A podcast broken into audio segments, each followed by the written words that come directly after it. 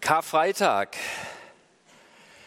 Karfreitag beinhaltet viele Geschichten und eine Geschichte handelt von Judas, von dem Jünger, der Jesus verriet. Und ich möchte heute Morgen uns eine provokante Frage stellen. Meine Frage ist heute Morgen, wie viel Judas steckt in dir? Wie viel Judas steckt in dir? Wie viel Judas steckt in mir? Und dazu möchte ich zunächst den Predigtext lesen aus Matthäus 26, die Verse 47 bis 50. Dort heißt es, noch während Jesus sprach, kam Judas, einer der zwölf Jünger, zusammen mit einer großen Gruppe von Männern, die mit Schwertern und Knüppel bewaffnet waren. Die obersten Priester und die führenden Männer des Volkes hatten sie geschickt. Judas, der Verräter, hatte mit den Bewaffneten ein Zeichen vereinbart. Der Mann, den ich zur Begrüßung küssen werde, der ist es. Den müsst ihr festnehmen. Er ging direkt auf Jesus zu. Sei gegrüßt, Rabbi, sagte er und er küsste ihn. Jesus sah ihn an, mein Freund, tu, was du dir vorgenommen hast. Sofort traten die Männer heran, packten Jesus und nahmen ihn fest. In dieser Szene wird uns von Judas berichtet, der in diesem Moment den Verrat an Jesus vollzieht. Ein Verrat, der eine längere Vorgeschichte hat. Ein Verrat, der das Vertrauen von Jesus komplett missbraucht. Und ein Verrat mit grausamen Folgen. Jesus wird gefangen genommen, er wird gefoltert und schließlich bestialisch ans Kreuz genagelt und dort stirbt er. Und Judas selbst, er nimmt sich aus voller Verzweiflung selbst das Leben, weil er mit der Last seiner Schuld nicht mehr fertig wird und sie nicht ertragen kann. Ich habe gesagt, Karfreitag hat viele Geschichten und eine Geschichte ist die von Judas Iskariot, der Jesus verriet. Und als solcher geht er als derjenige in die Geschichte ein, der Jesus verriet. Judas, der Verräter. Und so ist es selbstverständlich, dass sich eigentlich niemand mit diesem Judas identifizieren will, sich niemand mit diesem Judas schmücken will. Es ist klar, dass dieser Ausdruck du Judas ein Schimpfwort ist. Und es ist auch verständlich, dass bis heute im deutschsprachigen Raum Judas nicht als Vorname eines Kindes gewählt werden darf. Wir verbinden Judas mit dem, der Jesus verriet. Das ist alles nachvollziehbar, aber ich denke, es wäre fatal, wenn wir aufgrund dessen uns die Geschichte von Judas nicht näher anschauen würden, weil ich denke, in uns allen liegt mehr dieser Judas, als uns vielleicht lieb wäre. Und ich glaube, wenn wir uns die Geschichte von Judas und seine Handlung anschauen, dann führt uns das neu zu Jesus und wir ergreifen ganz neu, was es eigentlich bedeutet, dass Jesus für uns, für dich und für mich gestorben ist. Deshalb möchte ich heute Morgen fragen, wer ist eigentlich dieser Judas? Was hat ihn zu seiner Tat bewogen und warum hat er sich am Schluss schließlich das Leben genommen? Ich will uns heute Morgen fragen, ganz provokant, wie viel Judas steckt in dir und wie viel Judas steckt in mir? Wer war also dieser Judas? Die Evangelium, Evangelien, die, die berichten eigentlich wenig über ihn. Was aber klar ist, ist, er war ein Jünger Jesu. Er wurde von Jesus ausgewählt, ihm nachzufolgen. Und so gehört Judas ganz selbstverständlich zu denen, die Jesus in Markus 3 als Brüder anspricht. In dem Sinne, weil es Personen sind, die ihm nachfolgen und die sich nach dem Willen Gottes ausstrecken und diesen Willen in ihrem Leben ganz praktisch anwenden wollen und diesem Jesus nachfolgen wollen. Judas, ein, ein Bruder im geistigen Sinne von Jesus, ein enger Vertrauter. Judas gehört auch zu denjenigen, die ausgesendet werden, von denen berichtet wird, dass sie sich auf den Weg machen, dass sie viele Dämonen austreiben, dass sie Kranke salben und dass sie viele im Namen Jesu heilen.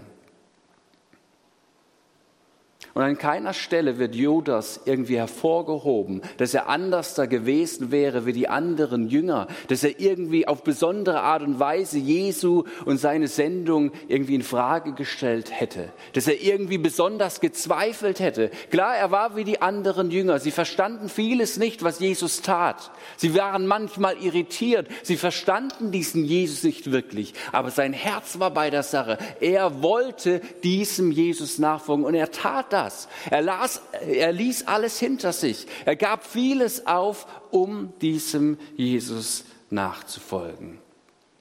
Judas verwaltete die gemeinsame Kasse der Jünger und man geht davon aus, dass er wahrscheinlich Zelot war. Judas gehörte zum engen Jüngerkreis Jesu. Er war nicht irgendwie ein Mitläufer. Er meinte es ehrlich und er meinte es aufrichtig. Er war nicht irgendein Unmensch, er war kein Krimineller, er war kein herumlungender Strolch. Judas war einer, der Jesus nachfolgte. Judas war einer wie du und ich. Und so wird schon daran doch erkenntlich, dass doch wahrscheinlich irgendwie in jedem von uns die Veranlagung steckt, so zu handeln, wie es Judas in diesem Augenblick tat ist doch nicht weit hergegriffen. In uns allen liegt diese Veranlagung zu dem, was Judas tat. Das wird zum Beispiel auch deutlich bei der Begebenheit, die uns in Johannes 13 berichtet wird. Jesus feiert mit seinen Jüngern das Passachfest und bevor er das Brot und den Wein auf sich selbst bezieht, da heißt es dort, nachdem Jesus dies gesagt hatte, bestätigte er tief erschüttert, ja, es ist wahr, einer von euch wird mich verraten. Die Jünger sahen sich fragend an und sie rätselten, wen meint er wohl damit? Ganz nah bei Jesus hatte der Jünger seinen Platz, den Jesus sehr lieb hatte. Simon Petrus gab ihm ein Zeichen, er sollte Jesus fragen, wen er gemeint hatte. Da beugte der Jünger sich zu Jesus hinüber und fragte, Herr, wer von uns ist es? Wer von uns ist es? Wir stellen also fest, dass jeder Jünger davon ausgeht, dass diese Veranlagung, dieser Verrat eigentlich auch von ihm ausgehen könnte. Durch die Worte von Jesu wird ihnen deutlich, dass diese abgrundtiefe Gemeinheit des Verrates im Grunde auch aus ihnen herauskommen könnte. Sie könnten auch derjenige sein, denn sie kennen sich selbst am besten. Diese Veranlagung steckt also in allen von uns. Und die Jünger merken ganz intuitiv, okay, in der Situation ist es falsch, mit dem Finger auf andere zu zeigen, andere anzuklagen. Wir müssen ganz schnell unsere Hände wieder legen. Wir alle, wir alle wären dazu fähig.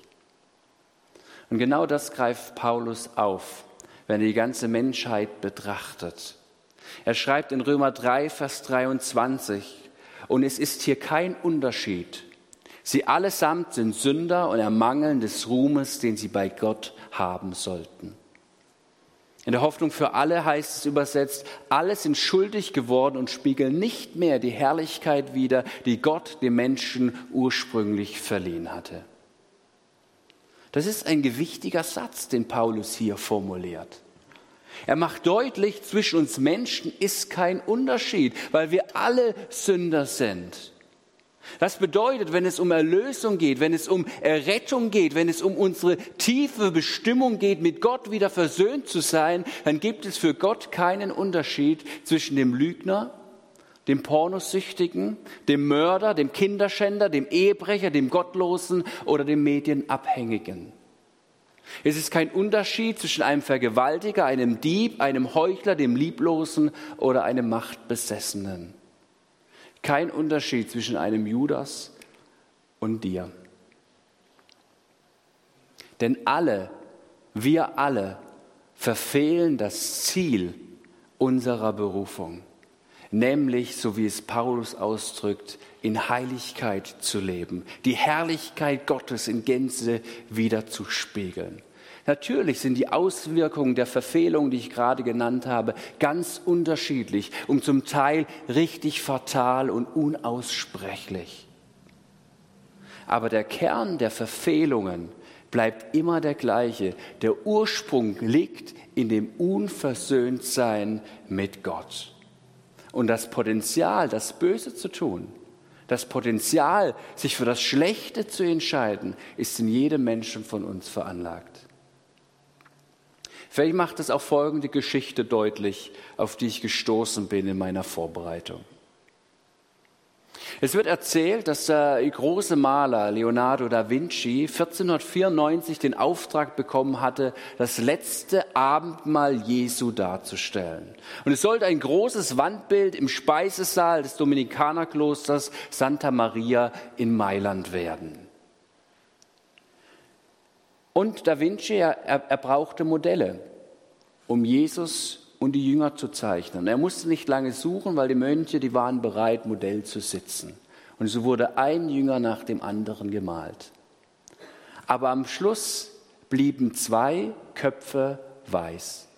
Zwei Personen, zwei Gesichter wurden nicht gemalt.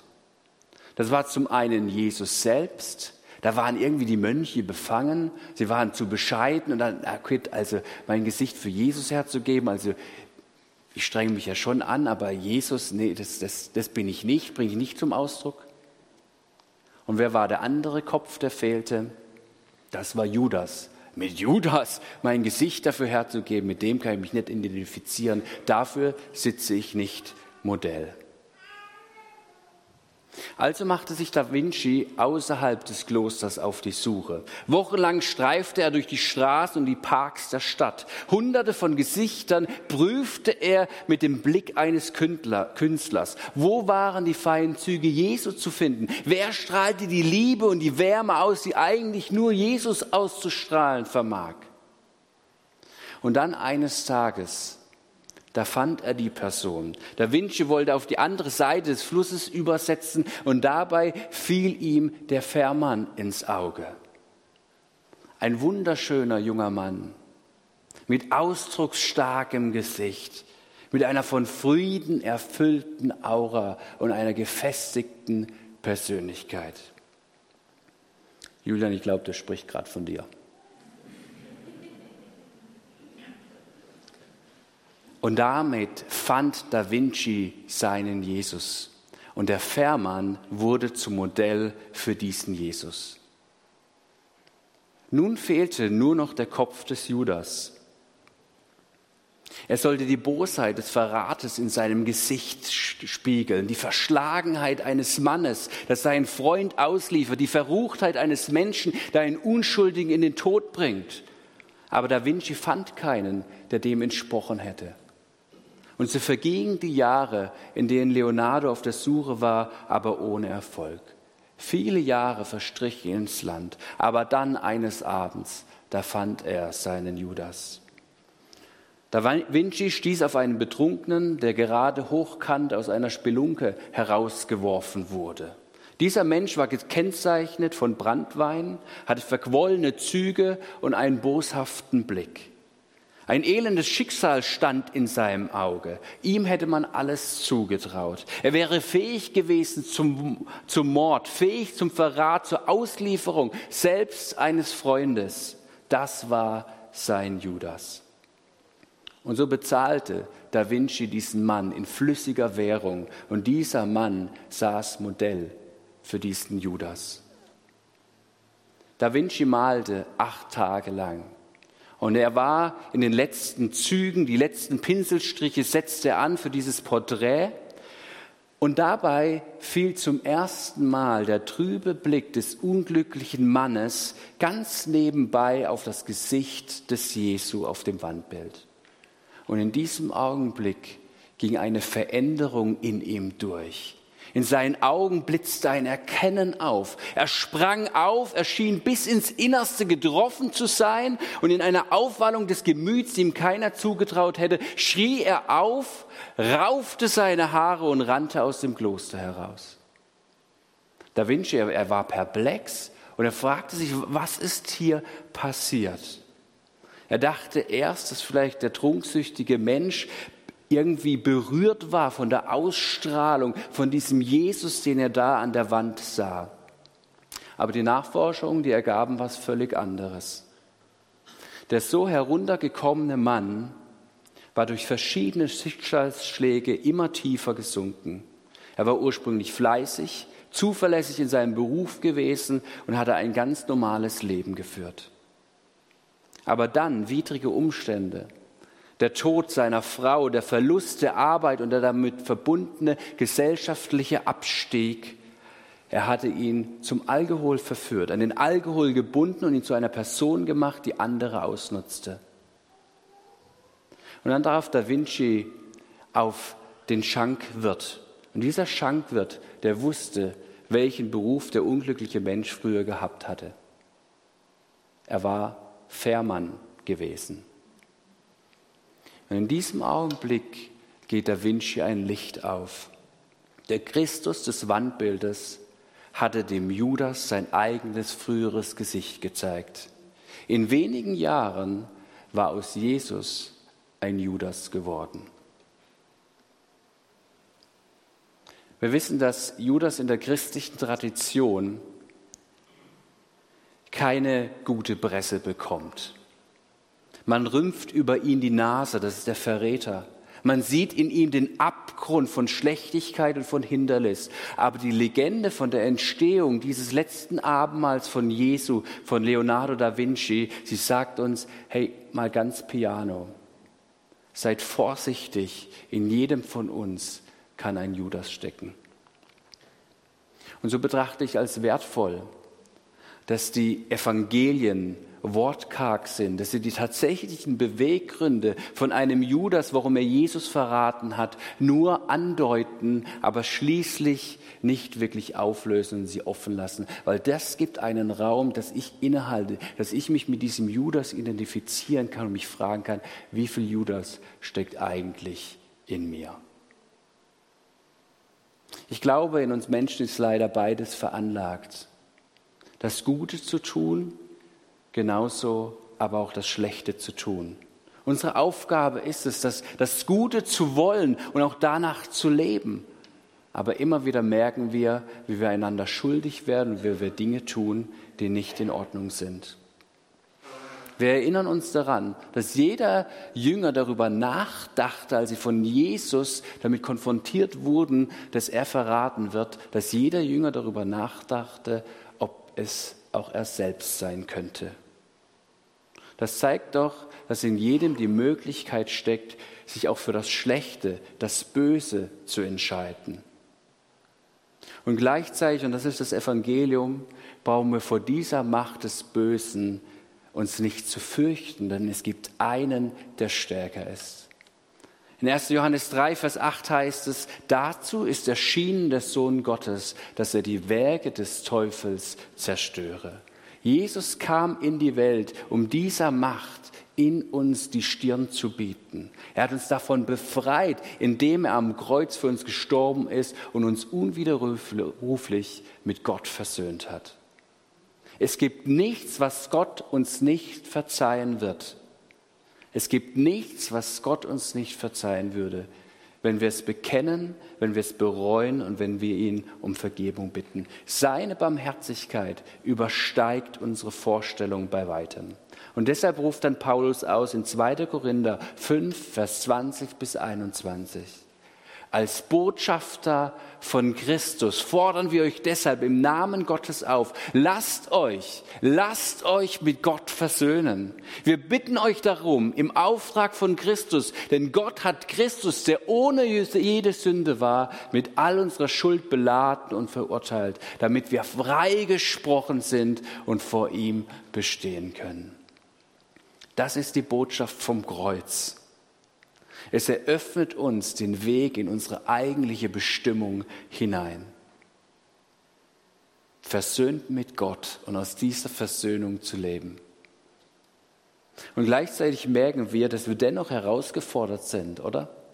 In unseren alltäglichen Handeln, in unseren zwischenmenschlichen Beziehungen. Andauernd werden wir einander schuldig, ob bewusst oder unbewusst.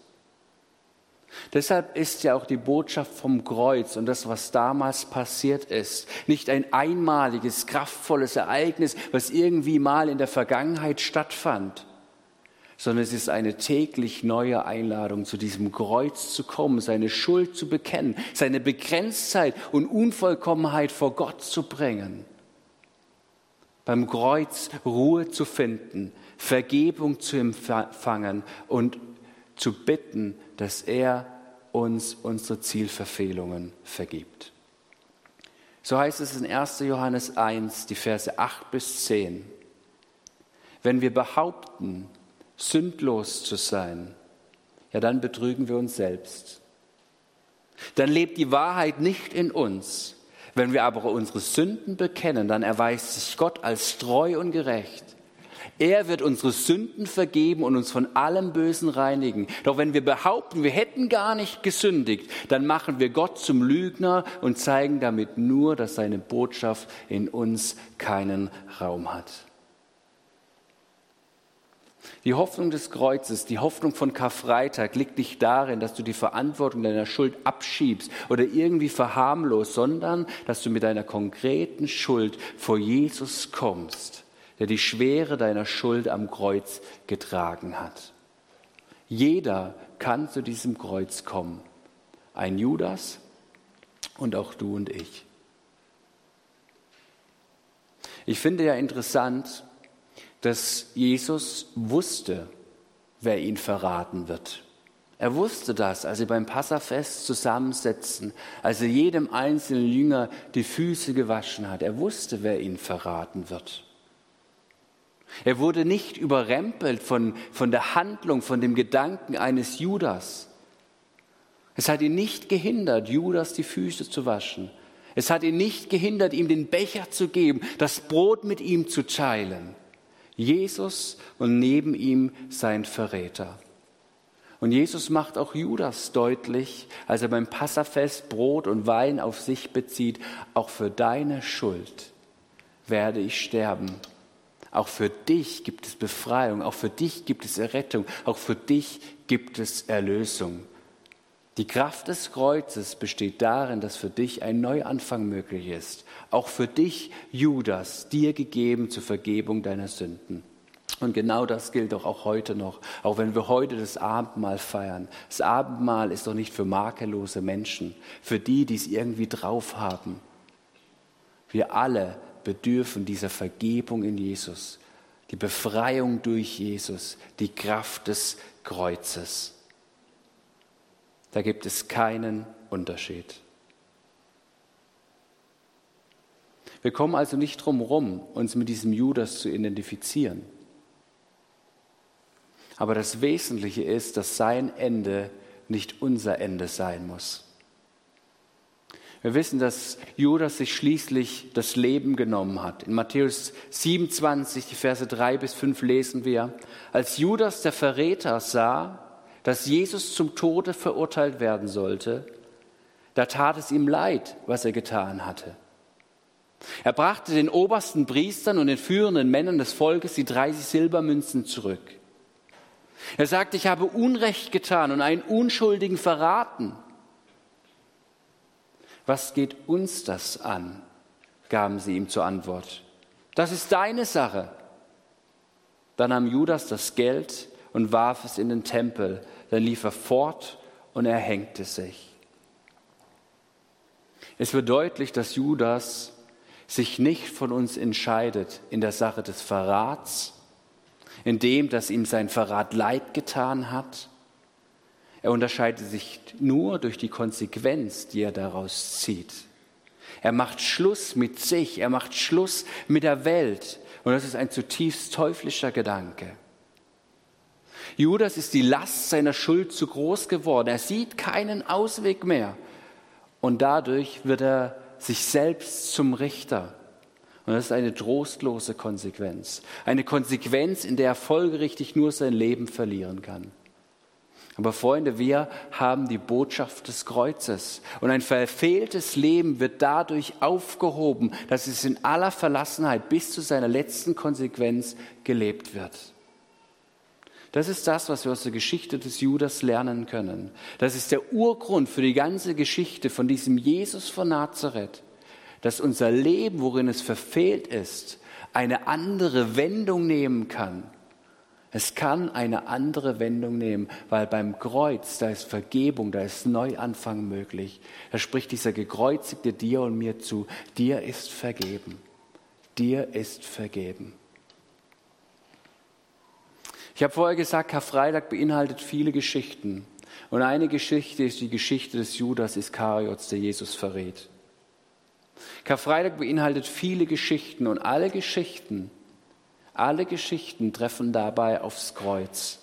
Auch deine und meine Geschichte, sie treffen aufs Kreuz. Es ist also nicht die Frage, ob deine Schuld und du selbst aufs Kreuz treffen. Sie treffen aufs Kreuz. Die Frage ist die, ob du deine Schuld am Kreuz ablädst und ob du die Vergebung von Jesus annimmst oder nicht. Ob du es ergreifst, ob die Botschaft des Kreuzes dich neu bewegt, ob du innehältst oder ob du einfach weiterziehst. Ich möchte einen weiteren Bibeltext mit uns lesen, weil Paulus weiß darum, dass ganz viele Menschen einfach unberührt an diesem Kreuz vorüberziehen. Und deshalb schreibt er in 1. Korinther 1 ab Vers 18, dass Jesus Christus am Kreuz für uns starb, muss freilich all denen, die verloren gehen, unsinnig erscheinen. Wir aber, die gerettet werden, erfahren durch diese Botschaft Gottes Macht. Denn Gott spricht in der Heiligen Schrift, ich werde die Weisheit der Weisen zunichte machen. All ihre Klugheit will ich verwerfen. Was aber haben sie da noch zu sagen, all die gebildeten Leute dieser Welt, die Kenner der Heiligen Schrift und die Philosophen? Hat Gott ihre Weisheit nicht als Unsinn entlarvt? Denn Gott in seiner Weisheit hat es den Menschen unmöglich gemacht, mit Hilfe ihrer eigenen Weisheit Gott zu erkennen. Stattdessen beschloss er, alle zu retten, die einer scheinbar so unsinnigen Botschaft glauben. Die Juden wollen Wunder sehen und die Griechen suchen nach Weisheit. Wir aber verkünden den Menschen, dass Christus, der von Gott erwählte Retter, am Kreuz sterben musste. Für die Juden ist diese Botschaft eine Gotteslästerung und für die Griechen ist das blanker Unsinn. Und dennoch erfahren alle, die von Gott berufen sind, Juden wie Griechen, gerade in diesem gekreuzigten Christus Gottes Kraft und Gottes Weisheit. Was Gott getan hat, übersteigt alle menschliche Weisheit, auch wenn es unsinnig erscheint. Und was bei ihm wie Schwäche aussieht, übertrifft alle menschliche Stärke. Die Einladung vom heutigen Abendmahl das wir auch gleich feiern werden. Das ist es, Schuld zu bekennen, nicht am Kreuz vorbeizugeben, Vergebung zu empfangen, sich neu bewusst zu machen, dass Gott seinen Sohn gegeben hat, damit wir Leben haben, damit wir versöhnt werden mit ihm, dass wir aus einer Versöhnung heraus unser Leben gestalten. Es ist die Einladung, ihm zu danken für seine Weisheit für seine Weisheit, für seine Macht, ihn zu loben, seine Weisheit, die alle menschliche Weisheit übertrifft. Wie viel Judas steckt in dir? Wie viel Judas steckt in mir? Und wie viel kraftvoller ist dadurch die Botschaft des Kreuzes, die uns einlädt, vor Jesus zu kommen, Dinge abzulegen und bei ihm frei zu werden? Bevor wir zum Abendmahl kommen, möchten wir noch ein Gedicht mit euch teilen. Dieses Gedicht handelt von Judas und ist die Einladung, sich mit diesen Gedanken eins zu machen und dieser Haltung dann zum Abendmahl zu kommen.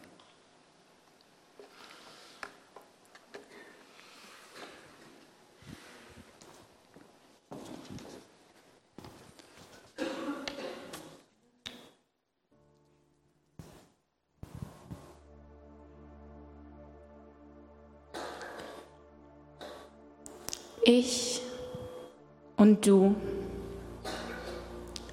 Wir haben alle Mist gebaut, sind Lügner, Mörder und Verräter und wir haben es versaut. Vielleicht bin ich schlimmer noch als Judas. Doch die Frage ist, was mache ich draus?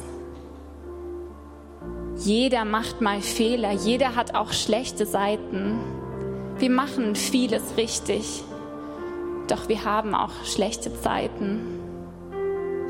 Und machst du alles richtig, dann wirf den ersten Stein auf mich. Ich weiß, ich hab's verbockt. Verdient habe ich mir die Gnade nicht. Ich war dumm. Doch ich drehe mich um und ich renne zurück zu Jesus.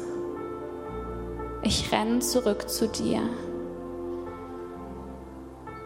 Ich schaue der Wahrheit ins Gesicht und frage euch, vergebt ihr mir? Ich weiß, mir ist vergeben. Doch mir vergeben kann ich noch nicht. Ich kritisiere mich selber sehr und doch, ich sehe ein Licht. Ich bin nicht Judas. Ich bin Petrus. Er ist zwar auch Verräter, doch er rennt zurück zu Jesus. Halt. Noch eins. Fühlst du dich manchmal schlimmer noch als Judas, weil du so viel Mist baust? Dann stellt sich eine Frage und die heißt, was machst du draus? Bitte, sei kein Judas, gib dein Leben niemals auf, sondern renn zurück zu Jesus er will dir Gnade schenken und er gibt dich niemals auf. Alle Freunde Jesu hatten schlechte Zeiten, doch er vergibt und er liebt sie alle, auch dich und mich für alle Zeiten. In 1. Johannes 1, Vers 9 heißt es, wenn wir unsere Sünden bekennen, so ist er treu und gerecht. Er vergibt uns die Sünden und reinigt uns von allem Unrecht.